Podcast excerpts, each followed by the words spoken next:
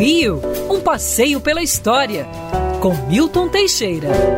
Amigo ouvinte, em março de 1998 morria Tim Maia, grande cantor popular.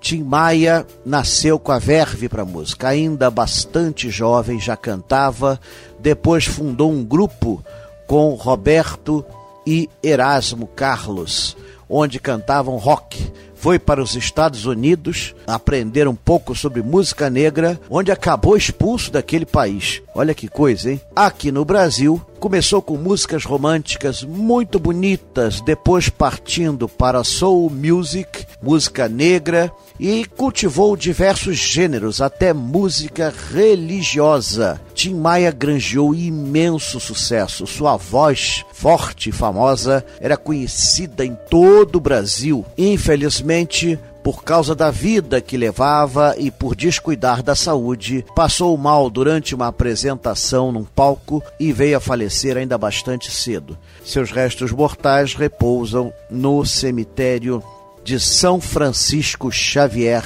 no Caju. Mas suas músicas não morrerão jamais. A voz grossa e melodiosa de Tim Maia ainda ecoa nos nossos ouvidos.